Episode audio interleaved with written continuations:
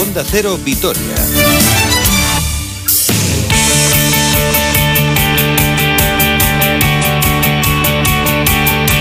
Hola, ¿qué tal? Saludos y muy buenas tardes. Una hora 44 minutos 53 segundos de este miércoles 17 de marzo de 2021. De aquí hasta las 2 del mediodía, toda la información del deporte que viene cargadita y además como siempre, en múltiples eh, disciplinas, con acontecimientos que van a suceder durante los próximos días o que ya han sucedido. Por ejemplo, el duelo que disputó ayer Araski en Madrid frente al Estudiantes, derrota del conjunto verde 67-57 frente a las madrileñas, una derrota que deja muy complicada la participación de las vitorianas en el playoff. A falta de dos jornadas para el cierre de la liga regular. Las de de Urieta son novenas con 12 victorias a una de Euskotren y de Ensino, que es precisamente el próximo rival el sábado en el Polideportivo de Mendizorroza y con un triunfo sobre Gran Canaria y sobre Cádiz Laseu. Todos estos equipos, salvo Gran Canaria, tienen un partido menos que las vascas, así que eh, toca ganar los dos partidos que les quedan frente a Ensino y frente a Campus Promete y esperar los tropiezos de sus eh, rivales. Así que no es imposible, pero muy, muy complicada parece eh, que se metan entre las ocho mejores. En un encuentro ayer que comenzó francamente bien para las vitorianas, que llegaron incluso a ponerse ocho arriba en el primer cuarto, al descanso ya caían por cinco, 34-29, aunque al cierre del tercer cuarto la contienda estaba igualada, empate a 48, pero los 10 últimos minutos se les hicieron muy largos a las jugadoras eh, vitorianas y al final acabaron cediendo frente a un estudiantes superior y que está haciendo una gran temporada cuartas en la eh, clasificación. Tamara Seda con 13 puntos, Laura Quevedo con 12 y Tamara Valde con 10 fueron las máximas anotadoras. La mejor en las eh, estudiantiles fue Carter con 17 puntos. Así valoraba el partido la entrenadora Made Urieta. Creo que hemos empezado centradas y, y yendo sobre el plan de partido que teníamos, haciendo cambios defensivos y y haciendo pasar apuros al equipo local en, situaciones de uno por uno. Pero sí que es verdad que rápido, eh, a base de, rebotes ofensivos y de competir todos los rechazados, Estudiantes se ha rápido, nos ha quitado la renta que teníamos de 8 puntos en apenas minuto y medio y a partir de ahí intercambio de canastas hasta que en la segunda parte ya es a base de competir, de, de materializar contraataques, de dos buenos, muy, muy buenos triples moviendo el balón para buscar la mejor opción, pues al final han roto el partido de cara a ellas y ha sido imposible la remontada. También hablaba en sala de prensa la capitana del Araski, Laura Pardo. Bueno, el partido ha estado muy igualado, como sabíamos ¿no? que ellas compiten absolutamente todos los balones, sabíamos que teníamos que poner el nivel a, a esa altura. Eh, lo hemos mantenido, pero es verdad que en el último cuarto pues ellas han cogido ahora al final eh, pues un contraataque, un triple liberado en la esquina y al final eso ha sido definitivo. Ayer Liga Femenina y mañana tenemos Euroliga para el Vasconia a partir de las 6 en ese duelo clave por la octava plaza en San Petersburgo frente al Zenit. Un Vasconia que es noveno con 15 victorias, que 14 derrotas, las mismas que Valencia y que Zalgiris, y el Zenit que es eh, el último equipo que ahora mismo se metería en playoff, 16 victorias y 12 derrotas, eso sí, con un partido menos que tienen que jugar el aplazado frente al Panathinaikos. Un partido el de mañana donde muy pendientes, primero de ganar evidentemente, pero también del Averas, que puede ser determinante teniendo en cuenta la igualdad que ahora mismo hay entre todos los equipos que pelean por esa octava plaza. Ganaron los rusos 70-77 en el Bues Arena, así que si mañana gana Basconia de 8 puntos, obtendría prácticamente eh, como dos triunfos. Las rachas son muy favorables ahora mismo a los alaveses, seis victorias en los últimos siete partidos, mientras que los rusos acumulan seis derrotas en los últimos ocho. El equipo ha partido esta mañana hacia tierras rusas y lo ha hecho con la valoración, con la previa de Dusko Ivanovic, que habla de la trascendencia del partido y también analiza al conjunto de Xavi Pascual.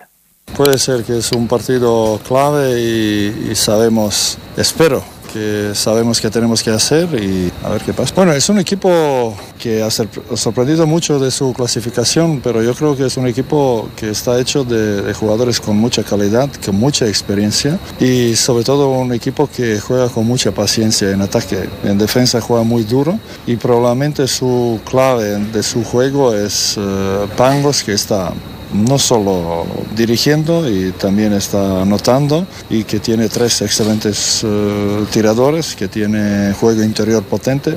Es un equipo completo. Mira, por dónde pasó nuestra derrota contra Madrid. Si no defendimos, si no jugamos agresivo, tenemos pocas opciones. Después, defendiendo bien, siempre tenemos situaciones más fáciles en ataque.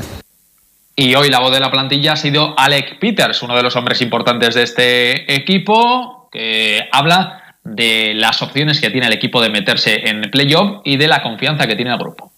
Each game is getting more and more important. Los partidos son cada vez más importantes y yo creo que estamos teniendo esa energía en todos los partidos de la Euroliga y continuaremos en estos cinco partidos que nos quedan de aquí al final. Cada vez va a ser más intenso y emocionante y nuestra energía tiene que ser clave, nos va a dar esa oportunidad de poder entrar en los playoffs. Lo más importante es que ganemos. No tenemos eh, tanta diferencia de puntos, entonces si podemos ganar y además eh, ganarles el Averas, pues eso evidentemente nos va a ayudar mucho más. Ahora mismo lo más importante es que ganemos los partidos y así vamos a poder ser equipo de playoff. Claro que queremos. Estamos trabajando para cada partido creyendo que vamos a ganar esta semana y la semana que viene. No podemos estar pensando en lo que hicimos en los últimos eh, partidos. Tenemos que pensar en este y en los que tenemos en casa y así esperemos estar dentro de los playoffs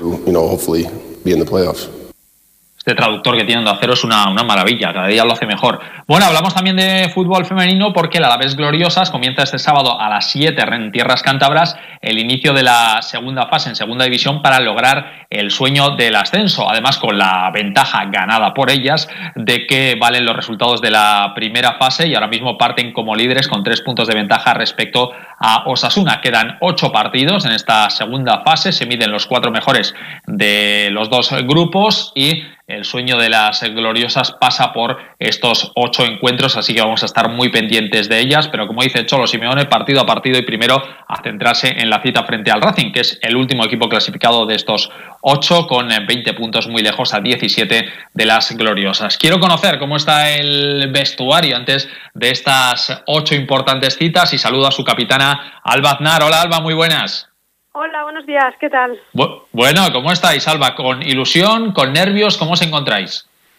Eh, bueno, la verdad que estamos tranquilas porque sabemos que todavía no hemos hecho nada. Eh, sí que es cierto que, como has dicho, pues tenemos una situación privilegiada ahora mismo en la clasificación que, bueno, nos lo hemos ganado nosotras solitas en, la primera vuelta, en la primera fase y estamos tranquilas, pero sabemos que todavía no hemos hecho nada. Eh, entonces, pues como tú has dicho, hay que ir partido a partido o día a día para, para ser conscientes de que, que aún, aún quedan ocho partidos. Eh, en esta clasificación tenéis tres puntos de ventaja respecto a Osasuna, pero es que el Atlético B ya está a nueve y el Oviedo está a diez. ¿Esto va a ser un mano a mano entre vosotras y Osasuna? Bueno, en una situación normal te diría que quizás sí, pero es que en una liga tan igualada como la que se nos ha planteado este año, pues eh, las cosas pueden cambiar de un día para otro. Eh, la primera fase me acuerdo que me hicieron una, una pregunta similar con, con el Sigul y luego el Sigul perdió los dos siguientes partidos y pasó a ser otro el rival más así de forma directa. Así que ahora mismo sí que parece que la cosa está, estaría entre Osasuna y nosotras, pero bueno, esto eh, puede cambiar en, en cualquier fin de semana, puede cambiar la clasificación. Mm, me ha llamado mucho la atención eh, la puntuación de los cuatro equipos del, otro grupo, ¿no? Sinceramente no les he podido seguir mucho, la verdad. Eh, no sé si el otro grupo es, era, era más igualado, porque vosotras o en vuestro grupo los cuatro equipos tenéis bastante más puntuación que en el otro. No sé si les habéis podido seguir un poquito. Sí, a ver, sí que es cierto que, nuestro grupo a priori pues tenía unos rivales de, de, mucho nivel y de mucho nombre, pero eh, no hay duda también que, que el otro grupo pues aunque por ejemplo Atlético Madrid y Madrid sean filiales, son de un nivel importantísimo y pues la clasificación ha demostrado que en su grupo quizás sí han tenido más igualdad en, todos los sentidos, pero no por eso eh, dejan de ser menos rivales y, y, nos pueden quitar perfectamente puntos cualquiera. ¿Vosotras esperabais hacer una temporada tan buena como la que estáis haciendo hasta el momento? A ver, sí que es cierto que llevamos ya eh, unos años de, de, proyecto y que cada vez, eh, cada año se mejora el anterior. Eh, creo que este año desde un principio se empezó muy fuerte y, con, mucha exigencia a nivel futbolístico y creo que a nivel personal sí que esperaba que el equipo respondiera como lo está haciendo porque como ya te digo pues eh, vi que se había trabajado muy bien desde un inicio. Mm. Estos dos últimos años habéis estado muy cerquita, ¿no? Pero por unas cosas o por otras, el año pasado por el tema de, bueno, la temporada pasada por el tema de la pandemia, hace dos con aquel partido en Mendizorroza que fue muy bonito desde el punto de vista mediático, pero que quizá no os ayudó demasiado a vosotras en, en vuestras opciones, os habéis quedado muy cerquitas. ¿Eso os puede pesar o os puede ayudar a haber ganado experiencia en ese sentido? Eh, totalmente creo que nos, nos ha ayudado a, a, ganar experiencia y a dar un paso de frente en ese, en ese aspecto y creo que como, como tú has dicho, como lo hemos visto tan cerca en otras ocasiones y al final nos ha podido dar, pues esto nos ayuda a estar eh, un poco más con los pies en el suelo si cabe en esta situación, porque al final el fútbol eh, puede ser injusto y te puede quitar eh, todo un año de trabajo en un partido prácticamente. Oye, Alba, tú eres la capitana del equipo. Es verdad que por la desgraciada lesión de, de Mary, con la que hablamos aquí hace unas cuantas semanas, pero una que siente llevando ese brazalete. Bueno, pues eh, mucha mucha ilusión y mucha responsabilidad de, de dar, pues ser la primera que, que, tira el carro en momentos que quizás eh, pues pesan más las piernas o, entran un poco más las dudas y bueno pues este año es mi primer año que, llevo el brazalete y entonces pues es una es una ilusión además eh, siendo no siendo de la ciudad pues es como un plus de motivación y de, y de agradecimiento de que se haya confiado en mí. Mm, tú que ya tienes mucha experiencia, pese a tu juventud, has pasado por Nastic, por Barcelona, por Zaragoza, por Levante, ahora en, Vitoria. Eh, ¿Cómo estás viendo la evolución del fútbol femenino? Eh, ¿Va bien? ¿Es tan rápido como queréis? ¿Es más lento? ¿Cómo, lo estás viendo tú? Sí, bueno, a ver, eh, sabemos que el fútbol femenino hace años prácticamente ni, aparecía ni era conocido. Sí que es cierto que somos conscientes que cualquier cambio necesita de, de épocas de transición y creo que en muchos aspectos se está trabajando muy bien el fútbol femenino evidentemente es, bueno, solo hay que ver lo que aparecemos ya en portadas y en muchos sitios. Creo que está creciendo y quizás nos gustaría estar un poco más más arriba en muchos aspectos, pero como te digo, sabemos que cualquier cambio necesita de procesos y épocas de transición, así que todo lo que sea avanzar, pues será beneficioso para el fútbol femenino.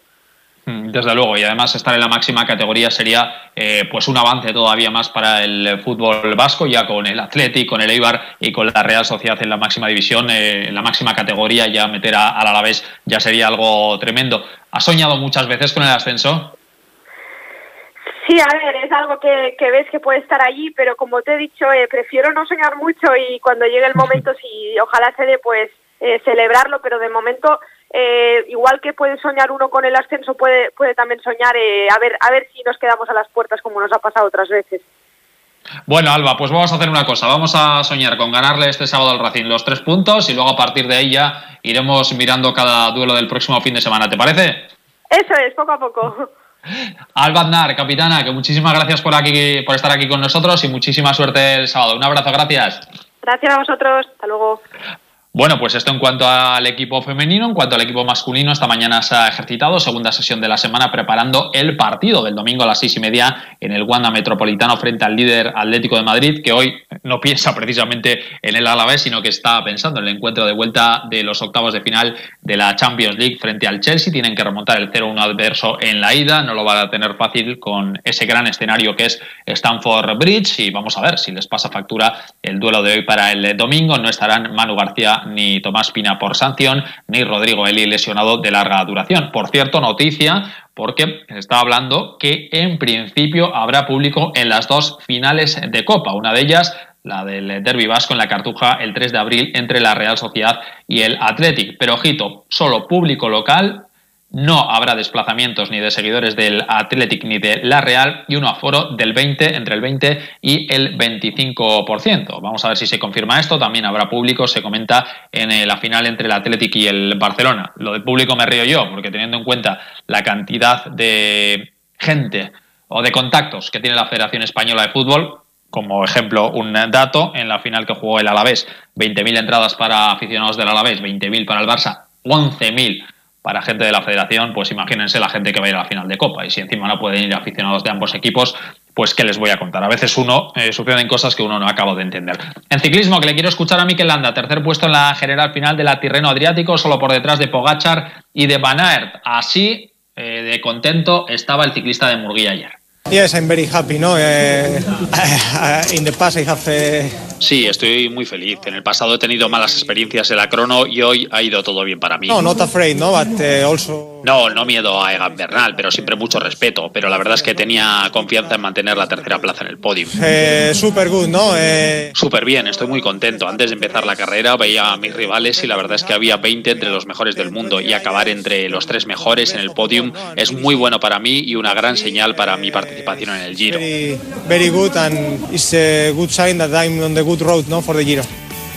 Pues super good para Mikel Landa, tercero a 3.57 de Pogachar, el ganador del Tour que este año ha empezado otra vez como un tiro, y segundo Van que estuvo a 1.03 y que ayer sorprendentemente ganó la crono por delante de los dos grandes especialistas, Kung y Gana, los que sacó 6 y 11 segundos en respectivamente 12 a Pogachar, Bernal se quedó a 55 segundos, Mikel Landa a 1.09 y por lo tanto el colombiano no superó al Alaves. Aquí lo dejamos, mañana 12 y media más de 1 Álava, disfruten de la tarde hasta mañana. Adiós.